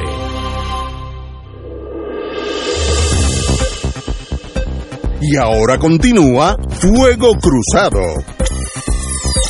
Regresamos amigos y amigas a Fuego Cruzado. Tenemos al compañero Carón en la línea. Sí, aquí me encuentro. Muy buena, compañero Carón. Yo merezco más. Muy bien, muy bien. Y bueno, saber, hace, siempre te oigo en la radio, pero ahora estamos hablando ya uno con el otro. Usted es el director ejecutivo de AARP. Eh, eh. ¿Cómo se dice en español? ARP, ¿no? ARP. ARP, de lo cual yo soy miembro hace ya un montón de años, así que estamos, yo soy uno de su, de su, de su clientela. Eh, yo merezco más es el reclamo electoral de dignidad para los mayores. ¿De qué estamos hablando, compañero Alcarón? Sí, mire Ignacio, un placer estar aquí con ustedes. Eh, EIRP, como ustedes saben, una organización sin fines de lucro, no partidista, que se enfoca mayormente en crear una sociedad sin prejuicio por la edad y que reconozca el rol y la aportación social y económica de la gente mayor. Nosotros, este... Perdóname. Continúa, sí. Sí. Eh, nosotros llevamos, ya esta es la cuarta vez que tenemos una campaña educativa y de, participación electoral. Eh, pero este año le hemos dado un giro mucho más fuerte, enfocándonos en la necesidad que tenemos de atender las oportunidades de desarrollo en Puerto Rico con el servicio y la integración social de la gente mayor primero que nada, el 52% de los votantes en Puerto Rico en el 2016 tenían 50 años o más. Puerto Rico, Ignacio, es, tiene el escalafón número 14 de envejecimiento a nivel mundial. Y el 27% de la población tiene 60 años o más. Así es que es una oportunidad enorme que tenemos de alinear nuestro plan de desarrollo social alrededor de la población de 50 años más, que sigue creciendo cada vez más. Yo no sabía eso, que Puerto Rico tiene, que la mayoría de los puertorriqueños ya somos adultos mayores de 50 años o más. Este... Entre los votantes. La gente que participó en las últimas elecciones, el 52% tenía 50 años o más. Y el 47% de la población de Puerto Rico tiene 50 años o más. Así es que es un, eh, país adulto. Esto eh, tiene unas connotaciones bien profundas para el país. Eh, y ese es el objetivo que nosotros tenemos con esta campaña de Yo merezco más, Ignacio y los amigos que nos escuchan. Es, número uno, crear una discusión profunda sobre los asuntos que impactan a la población mayor entre los candidatos. Tenemos que influenciar las plataformas y la política pública de los candidatos de los partidos. Y para esto ya nos hemos reunido con los seis los cinco partidos y el candidato independiente para discutir la plataforma. EAPI preparó una plataforma de cinco áreas eh, que, que, incluyen promoción de la salud y bienestar integral, desarrollo de capital, eh, capital económico y humano, comunidades habitables para que promuevan la permanencia en Puerto Rico, apoyo a la vida independiente y acceso a la justicia y envejecimiento activo, activo para erradicar el discrimen y la vulnerabilidad. Eso ya se ha trabajado con todos los partidos y el candidato independiente. Uh, uh. Eh, y lo que estamos buscando ahora es educar a la gente, por eso es que viene la parte de yo merezco más. Es un reclamo para que la gente promueva y reclame a los candidatos de los partidos que se hablen de estos temas. Eh, aquí estoy leyendo del parte de prensa que, que ARP lanzó el Puerto Rico que merecemos, plan del gobierno 2021 al 24. ¿Qué, ¿Qué conlleva eso? ¿Qué quiere decir eso? Mira, nosotros siempre habíamos hecho en el pasado una plataforma para las elecciones.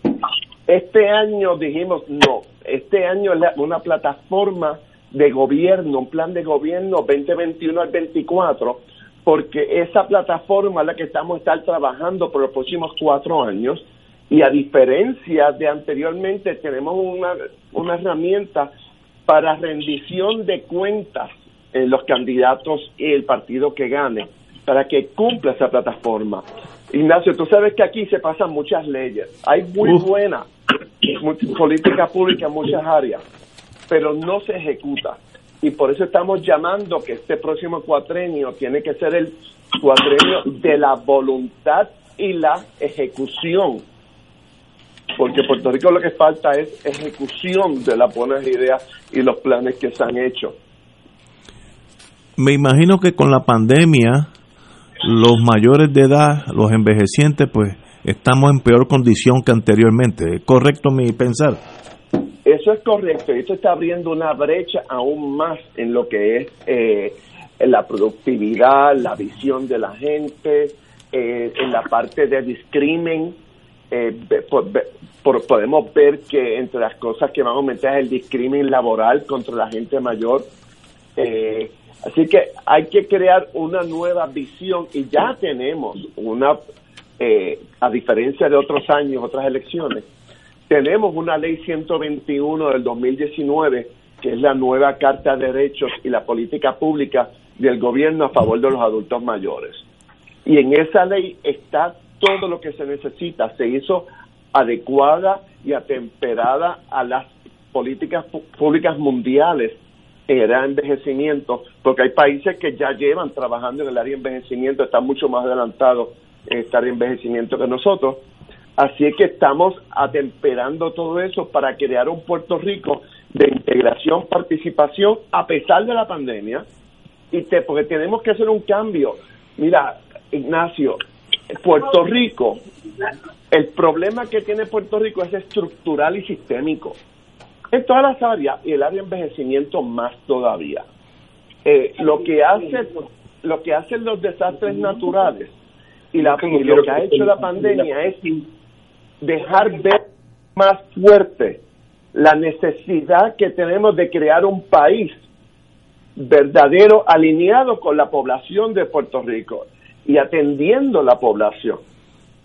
Eh, y nosotros creemos que hay muchas oportunidades de desarrollo económico, uno integrando gente tan valiosa como, como eres tú, que sigues produciendo, sigues, puedes seguir haciendo mil cosas por el país y además de eso, crear empleo en servicio hacia la población mayor. Tengo entendido que ustedes van a celebrar una discusión, eh, foro televisivo con los candidatos a la gobernación el 19 y 26 de septiembre, que eso es ya mismo. Precisamente, tenemos un foro televisivo que va a estar pasándose esos dos días, lo estamos grabando el domingo que viene, el 13, ya están todos confirmados, y es, va dirigido a que ellos le presenten al país individualmente no creemos en, debate, es que ellos presenten sus ideas con profundidad para que la gente pueda evaluar a cada uno de los, de los candidatos. Excelente. Este, y vamos y estamos haciendo también una guía de votantes. La vi, la vi aquí. Eh, eh, en línea. Que va a ser por escrito eh, y en línea. Y estamos en una campaña grande por radio, por internet, por redes sociales. Eh, y además de eso, vamos a hacer un foro de los radial con los candidatos a comisionados residentes, de acuerdo a la política pública federal. Eso será en octubre, según. Eso va a ser en octubre. Wow. Así es que estamos bien activos. Tienen la, la agenda llena, compañeros hay que darles mucho seguimiento y lo que queremos es que la gente, nosotros no, no queremos decirle a nadie cómo votar. Lo que queremos es que la gente tenga los elementos para evaluar y analizar para que haga un voto de conciencia en las elecciones cuando ejerce el derecho al voto. Excelente. Eh, nos mantiene al tanto y sabe que aquí tienes el foro abierto de Fuego Cruzado eh, primero que yo soy uno de tu clientela, eh, yo pertenezco a ARP hace muchos, muchas décadas, así que estoy a tus órdenes. Y qué bueno que están tan envueltos, porque en años, en Estados Unidos ARP era más pasivo, yo veo que, veo que tú estás bien envuelto en la política y en esto traerle al, a todos nosotros las diferentes opciones que tendremos, así que te felicito. Oye, nosotros hemos pasado alrededor de 18 leyes en los últimos 10 años eh, que hemos estado trabajando. Hemos estado bien activos, pero necesitamos tener una visión de país con una mayoría de población adulta mayor y oportunidades de desarrollo e integración y de crear empleo. ¿Por qué un, enfermero en Puerto Rico se tiene que ir para Florida a atender gente mayor en la Florida, dejando a la gente de aquí sin servicios de salud en Puerto Rico? y dejando a sus familias sin una red de apoyo. Hay que cambiar la visión que tenemos de lo que es el envejecimiento y las oportunidades que tenemos, porque la gente mayor no son un costo social, son un activo social y económico. Y si no, pregunta a la gente de nuestra edad que estamos ayudando a nuestros padres, ayudando a nuestros hijos y criando a los nietos. Somos la espina dorsal que está atendiendo cuatro generaciones en Puerto Rico. Ahí estamos todos. El doctor Catalán me está diciendo con su físicamente que sí, que tiene razón, así que tienes, tienes un foro aquí siguiendo tus palabras. Compañero. Saludos a Catalá. Saludos, saludos. Compañero, un privilegio tenerlo. Y cuando usted desee ir a la radio en torno a AARP, nos llama y usted tiene la radio a, su, a sus pies así será, porque tenemos mucho que educar de todas las cosas que estamos pues, haciendo de camino a las elecciones. Pues cuente con nosotros, amigo. Gracias, un placer hablar con ambos. Amigo, tenemos que ir a una pausa, vamos a una pausa y regresamos with Crossfire. Fuego Cruzado está contigo en todo Puerto Rico. 2.6 millones de autos en Puerto Rico, algunos de ellos con desperfectos.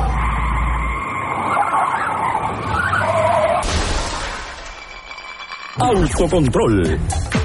Tu carro. Tu carro. Tu mundo. Lunes a viernes a las 11 de la mañana por Radio Paz 810 AM.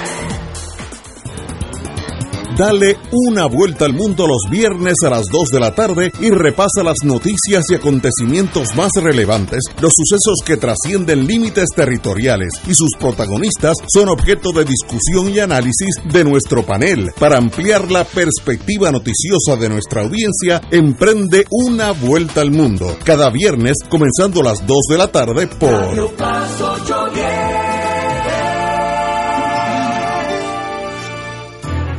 AESA, la pequeña gigante, te invita a sintonizar su espacio radial AESA Informa todos los jueves a las 4 y 30 pm. Se estará ofreciendo información relevante a los pensionados y jubilados de Puerto Rico. Te esperamos a esa Imparable, auspiciado por MMM Alianza. El Consejo de Acción Social Arquidiocesano, CASA, presenta su programa radial Casa de Todos, difundiendo el mensaje de la doctrina social de la Iglesia cada martes de 2 a 3 de la tarde por Radio Paz 810 AM. Conoce este instrumento que utiliza los valores y principios del Evangelio para analizar nuestra actualidad social, velando por la dignidad del ser humano. Casa de Todos, martes de 2 a 3 de la tarde por Radio Paz 810 AM. Y ahora continúa Fuego Cruzado.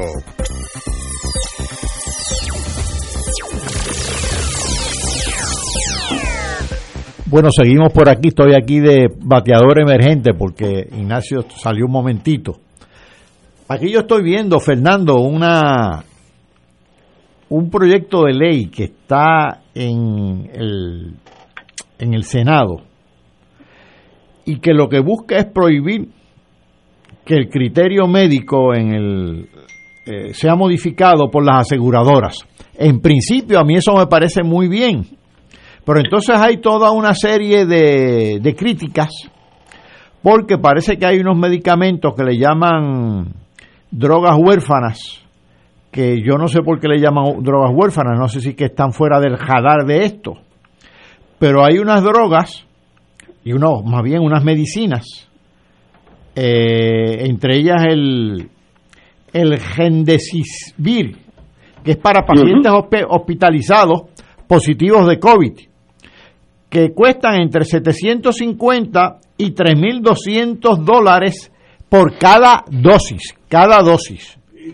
Entonces hay toda una discusión entre el, el plan vital, porque parece que el plan, que, el, el, proyecto tiene unas, unos extremos que ponen en tela de juicio la viabilidad del plan vital, es decir, el plan de, de la reforma, eh, las aseguradoras naturalmente en contra, eh, los proveedores de salud por otro lado, toda una discusión, pero están dejando fuera de la discusión a las farmacéuticas.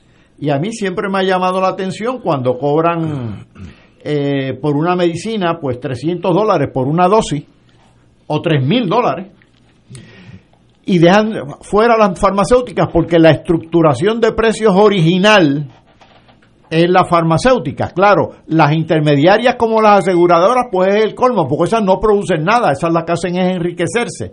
Pero las farmacéuticas están ahora mismo en Estados Unidos siendo quizás las número uno en donativos para las campañas políticas. Eh, ya están fuera del jadar porque estaban bajo el jadar del Congreso. Iban a aprobar una legislación para hacerlas más transparentes, esa estructuración de precios. Iban a tratar de establecer una reglamentación más rigurosa y todo eso lo ha sacado para el lado el COVID-19 y las aseguradoras se han aprovechado muy bien de eso y ahora mismo están recibiendo muchísimos subsidios para desarrollar distintas medicinas, inclusive la vacuna para el COVID-19, pero cuando se trata de estructuración de precios, falta de transparencia por todos lados y eso rebota acá con esta discusión que tenemos ahora mismo en que está involucrado ese proyecto de ley del Senado. Pues mira, eh, Francisco, no cabe duda de que en Estados Unidos la pandemia ha venido en auxilio de una compañía farmacéutica que estaban fildeando hacia atrás ante la indignación de la gente por los precios exorbitantes, por las arbitrariedades en los precios y por las ganancias exorbitantes. De momento, la pandemia y el manejo hábil de, elemento propagandístico ha convertido eh, ante los ojos de los americanos a las grandes compañías farmacéuticas como los potenciales salvadores. De momento ahora el argumento de la farmacéutica es, ustedes se quejaban de nosotros. Pues mire, nosotros la razón por la cual hemos siempre cobrado buenos precios es para mantener una capacidad de investigación que nos va a permitir dar con la vacuna que le va a poner fin a la pandemia. Todo eso es un teatro, pero le ha venido con anillo al dedo. Este mismo Trump, que se ufanaba en su populismo, que aunque como todo reloj, hasta los dañados, da la, hora correcta por lo menos dos veces al día.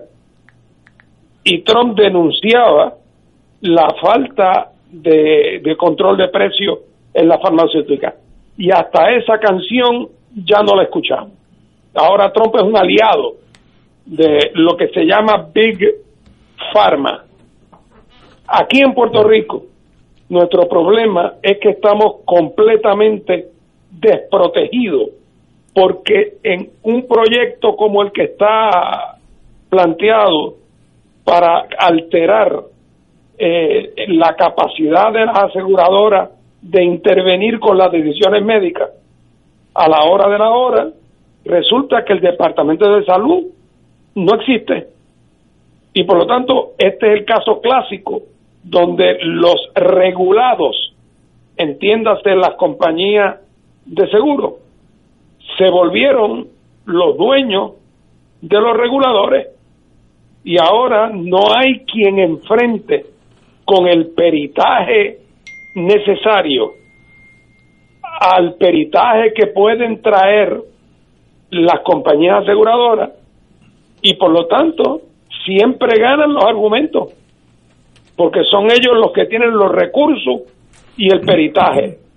Lo que acabó destruyendo el servicio civil, que hablábamos hace un rato, es lo mismo que acabó con el Departamento de Salud y lo convirtió también en una estructura ahuecada.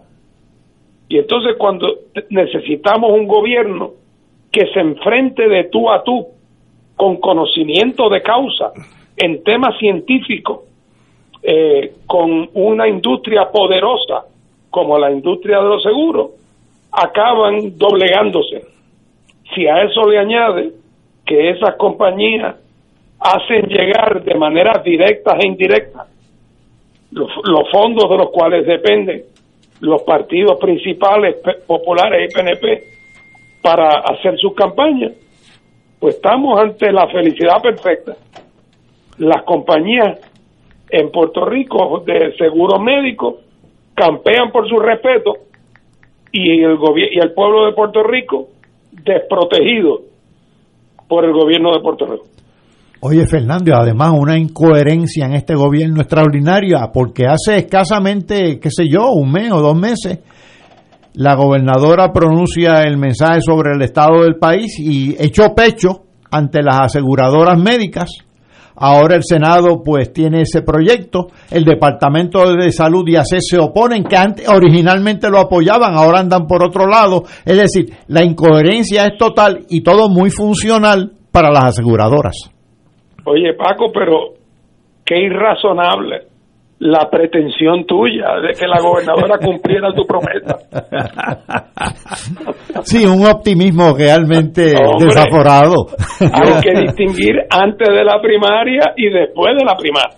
Ciertamente.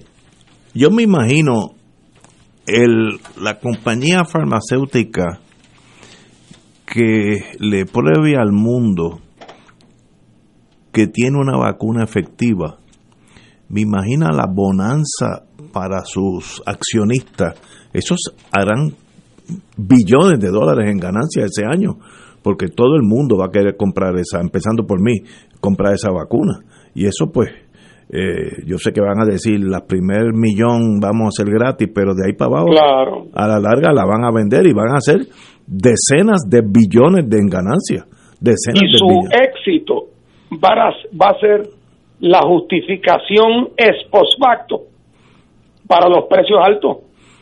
Exacto. Y por lo tanto, cuando en el futuro se cuestione eh, los precios altos de la farmacéutica y su oligopolio en muchos casos, eh, la defensa de ellos va a ser es que ellos son una industria que tiene que tener la capacidad económica para salir en defensa de la salud pública universal eh, y que si los políticos fueran los que mandaran, nunca habría habido una, una, una vacuna.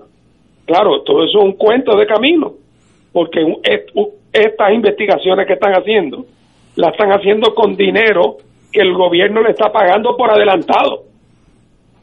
Sí, sí, ahí hay mucho dinero. Creo que a, una compañía donde trabaja mi hija, le dieron 1.2 billones de dólares para que continuara la investigación. El, el gobierno de Inglaterra, billones de euros, imagínate, unas cantidades.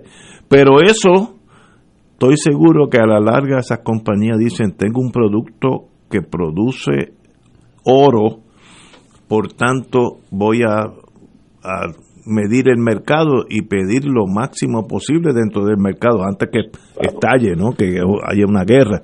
Pero eso va a pasar, pero va a salvar vidas también, así que eh, claro. se coge lo bueno y lo malo, ¿no? Bueno, en, en esas estamos. Eh, de paso, tengo aquí una noticia. Nuevo protocolo para turistas en la República Dominicana. Están Santo Domingo, a partir del 15 de septiembre, tiene una, una apertura al turismo mucho más amplia de la que tenía eh, con unos parámetros de seguridad, y eso lo estimamos todos. Yo creo que también Puerto Rico tiene que empezar a moverse y, no estar en esta encerrona, pues ya vemos a, la República Dominicana empezando a moverse.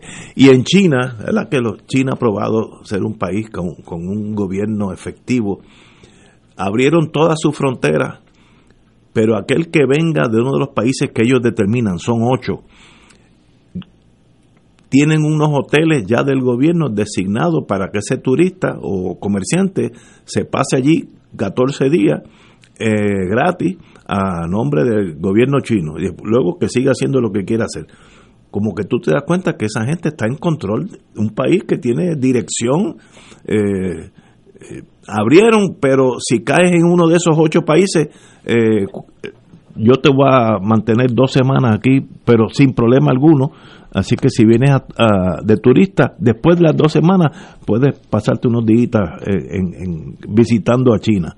Eh, ¿Qué diferencia con otros gobiernos, empezando por el nuestro, donde uno ve que no hay, como que no hay dirección, no hay un timón que guíe ese barco, se siente a lo que aparezca? Eh, pero en, en, y también tengo otra otra noticia. Bolivia abre por aire y tierra también con las normativas de seguridad pero Bolivia ya quiere regresar. Y Bolivia como es un país que no, no da al mar pues también la transportación terrestre es muy importante. Así que en ese sentido ya vemos los síntomas de la reapertura y no sé si Puerto Rico está en esa, eh, pero eh, tampoco podemos ser el último en la línea, ¿no? Porque pagaremos el precio. Eh, viendo la política norteamericana, que allá están las cosas candentes, los boricuas en Florida apoyan a Joe Biden eh, candidato demócrata cuenta con un 68% versus 28% republicano. Eh, mi pregunta es, no tengo problema con el 68 a favor de, de, de Joe Biden, tengo gran pesar que hay 28% de los puertorriqueños en Florida que eh, votarán republicano. Ahí yo me perdí eh, tal vez el político, el, el, que ha sido, el que ha estado en el mundo político me puede explicar, o yo soy el que estoy obsoleto. Martín. No, yo a mí francamente me es difícil una explicación ración, racional, ¿verdad? Eh, ahorita al principio del programa ustedes hablaban de un representante que se llama Quiquito Meléndez. Sí. Quiquito Meléndez es un republicano Ah. es miembro del Partido Republicano de Estados Unidos. ¿Cómo es posible? si se dijera, bueno, pero que, hay otras partes del, del programa republicano, pero nada que a un puertorriqueño, aunque fuera estadista, debería parecerle atractivo. Y además, cuando de momento uno, por más católico que sea, si el párroco que le traen a la iglesia de la parroquia es un sinvergüenza, uno no quizás no deja de ser católico, pero deja de, deja de ir a esa iglesia.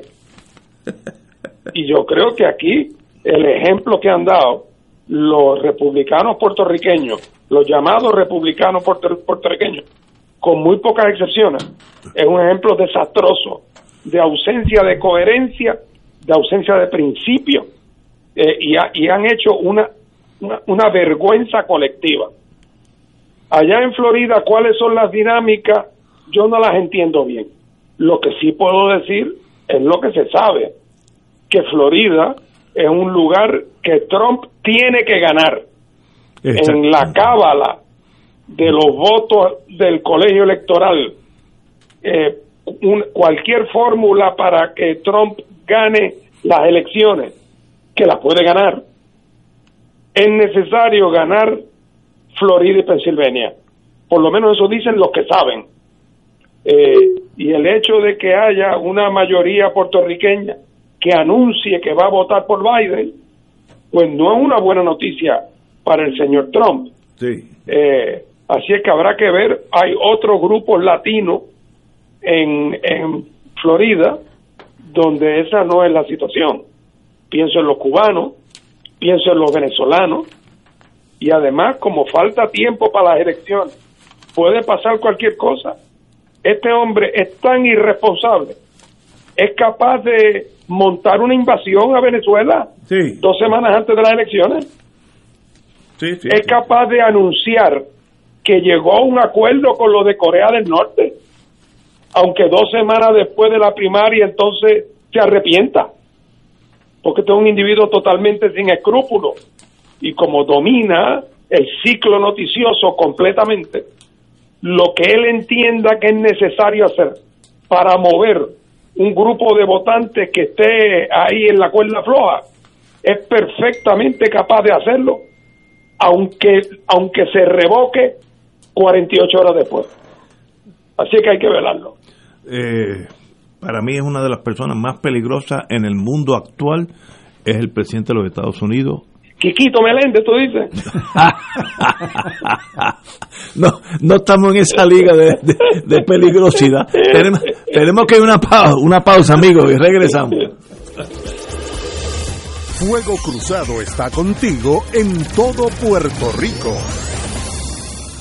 En Oro 92.5 FM, Radio Paz 810 y el Canal 13 estamos trabajando a tono con la emergencia que en estos momentos está viviendo Puerto Rico. Estamos ofreciendo nuestros servicios al máximo con el personal disponible según nos permitan las circunstancias. Si tiene un mensaje para ofrecer a sus asociados, clientes o personal, solo tiene que llamar al 787-349-7949, 787-552-0825 y nuestros empleados le comunican al personal de ventas para atender su necesidad. A nuestros clientes estén en comunicación con su ejecutivo o ejecutiva de ventas que continúan ofreciendo sus servicios como de costumbre. Recuerden los teléfonos 787-349-7949 y 787-552-0825. Este 12 de septiembre es la fiesta del Santo Nombre de María desde las 9 de la mañana en el Santuario Nacional de Nuestra Señora, Madre de la Divina Providencia. Y la actividad acogidos por la Madre de la Providencia. Desbordantes de alegría, peregrinos y otros orarán por las intenciones de Puerto Rico, participando y cooperando con el plan de Dios para sostener las actividades del santuario. Transmisión en vivo por Radio Paz 810 AM y Facebook Live del Santuario Nacional de Nuestra Señora, Madre de la Divina Providencia Info al 787-646-9448. Contamos con tu contribución. Radio Paz te ofrece el mejor motivo para levantarte temprano y disfrutar el comienzo de un nuevo día de lunes a viernes con Enrique Liboy y Radio Paz en la mañana. La dosis perfecta de noticias, deportes y éxitos musicales de todos los tiempos, humor y curiosidades, calendario de actividades y tus peticiones musicales por el 787-300-4982. Conéctate con el 810 AM de lunes a viernes con Enrique Liboy y Radio Paz en la mañana. Y ahora continúa Fuego Cruzado. Estamos analizando la política en Estados Unidos, vamos a quedarnos unos ratitos. En, se cumplieron en estos días los 100 días de la de la riots, ¿cómo se dice eh, eh, en español? Eh, los motines, manifestaciones eh, que empezaron ya por Portland, eh, han ido a Washington, D.C., Louisville, Kentucky, Rochester, etcétera, etcétera. Y sencillamente, pues, es difícil de comprender cómo esa flama de, de amotinamiento en los Estados Unidos, un país que para todos los más ingenuos era un país donde no había grandes problemas sociales. Llevan 100 días literalmente a macanazos unos con otros, sobre todo Portland, donde empezó todo. Y uno se sorprende, eh, esto es producto de el, el presidente Trump de dividir la sociedad entre aquellos que son y los que no son? ¿O esto es sencillamente eh, un, unas reacciones a, problemas que ya había antes de Trump? Compañero Martín. Bueno, yo creo que estamos viendo una agudización eh, de una serie de problemas que son problemas estructurales de la sociedad norteamericana. Eh, yo no soy un experto, pero yo viví cinco años en Estados Unidos, en Boston, que es una ciudad más o menos civilizada. Eh, estudié leyes allá, estudié una maestría, trabajé un año como abogado eh, y era una ciudad completamente segregada.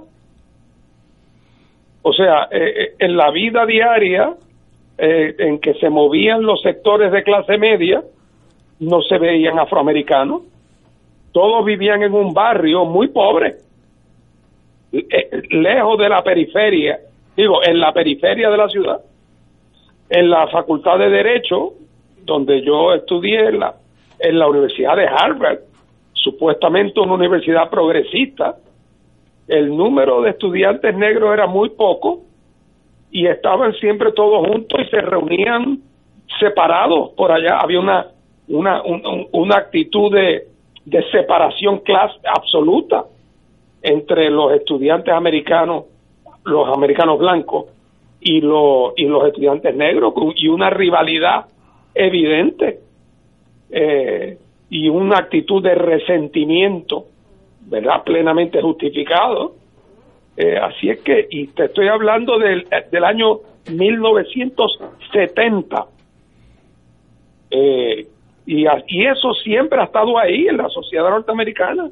Y cuando uno mira lo que ha pasado de allá hasta acá, es que ha habido un estancamiento en los logros que se hicieron, pocos para los negros americanos en la década del 50, 60, en términos económicos, se, se fueron, fueron quedando atrás, porque el sistema los tenía bloqueados o sea, eh, yo viví en una sociedad segregada.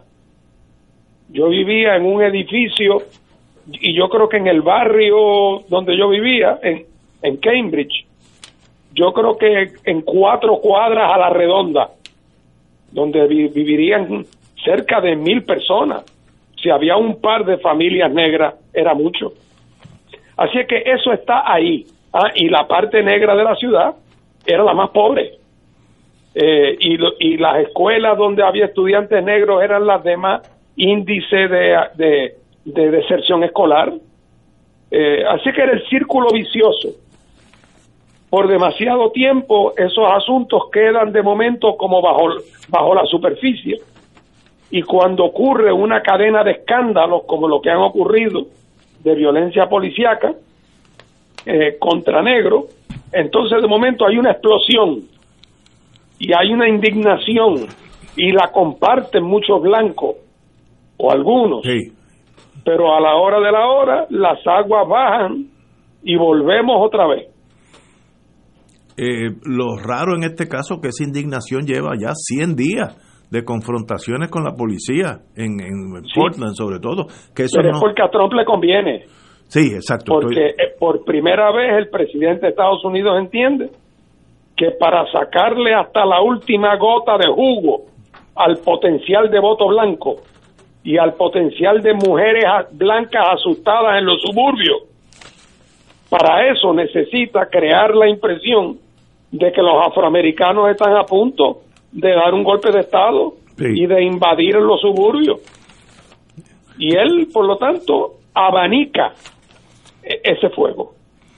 Eh, que, de paso lo, ha dicho casi en esas palabras, que va a haber una una toma por la fuerza de, de, los, suburbios. Como dijimos al principio, él tiene una ventaja, él no, no se reserva nada, dice lo que piensa, eso es como un espejo, rebota lo que la, lo que la luz le, dé. Y, ha dicho eso, que yo sé que eso es eh, una barbaridad, pero asusta a gente, y ese es el voto lo Preocupante, lo preocupante, Ignacio, no es que haya un loco que diga eso, con toda la maledicencia. Lo increíble es que aún con esa ese discurso y con su historial tiene todavía posibilidades de ganar. Eso es más preocupante. Sí, sí, sí. los que están con él son los que verdaderamente preocupan a uno. Porque eso de que el 28% de los puertorriqueños en Florida eh, eh, se inclinan a votar por Trump, eso es inconcebible en mi mundo. O sea, no, no es comprendible. Sencillamente yo me quedé pequeño. Eh, doctor Catalán. Estados Unidos es un país complejo. Tiene varias ciudades este, importantes y tiene una inmensa juralía. Coexisten varias minorías étnicas. Claro, en este caso el racismo se concentra eh, en la minoría eh, negra, pero no, no, no, no para ahí. Ahora bien, estas, estas protestas son eminentemente citadinas eh, hay una inmensa juralía conservadora que yo creo que eh, Trump apuesta a ella. Este, Trump apuesta también a la violencia, eh, a esta violencia, sobre todo si se da en, en las protestas, muchas veces provocadas, para inclinar el voto a su favor. Y como estaba diciendo Fernando, a uno le parece increíble que con todos los disparates nacionales e internacionales que ha cometido Trump, con todas las barbaridades que dice diariamente, todavía ah, tenga apoyo y todavía tenga hasta posibilidades De, triunfar. Eh, uno no se explica cómo es que toda esa gente lo apoya, pero ya lo digo, Estados Unidos es complejo, tiene una juralía conservadora, y los suburbios en las ciudades pues también se sienten siempre el que tiene siempre se tiene eh, siente temor y el, miedo es horrible el miedo es muy mal consejero. Y Trump se ha ocupado de sembrar miedo a mucha gente miedo en, para para lanzarlos en contra de los migrantes, en contra de los negros, en contra del extranjero, en contra del otro. Y el otro para Trump es cualquiera que no sea él y su gente yo, yo sé que de lo, de lo que han escrito sobre ese tipo de personalidad, Hitler, etcétera, siempre tienen un enemigo, buscan, eh, empezó con la muralla, pues hay que meter la muralla, hay que parar el enemigo que viene, ahora el, enemigo está dentro, que mayormente son latinos y negros, se van a eh, invadir los suburbios, ¿sabes? Siempre hay como un miedo a que algo inminente va a pasar y por tanto denme a mí ese poder para poderlos ayudar a ustedes. El miedo es su mejor aliado político. estoy de acuerdo. Es una, Oye, Ignacio. Diga usted. Se le atribuye a Gandhi la siguiente cita. Si el gobernante es un imbécil, la mayoría del electorado está bien representada. Ay, Dios. Pero me sorprende, pero profundamente, que puertorriqueños en un número, 28% es 28 de cada 100, eh, estén dispuestos a votar por eso. Pues, después de lo que ese señor ha dicho en torno a las razas que no son la anglosajonas, para mí eso sencillamente pues no. Bueno, pero después de todo, aquí en Puerto Rico los puertorriqueños no votan muy bien, que digamos tampoco. Yo sabía que antes de irme iba a coger mi, mi, azote. Pero es verdad, eh, Estados Unidos es un país en una crisis profunda y va a tomar muchos años curar esas heridas sociales que, que este señor las ha, las ha la ha pronunciado en su peor momento. un país que tuvo una un presidente afroamericano y ahora está casi al nivel de apartheid si dejáramos este señor, todo lo contrario. Pero Mañana será otro día, el sol sale por Fajardo, esperemos. Así es que hasta mañana, compañero Martín, como siempre, un privilegio. Cómo no, saludos, saludos a ambos. Saludos, compañero Buenas tardes a todos. Un privilegio tenerlo aquí, 嗯，嗯。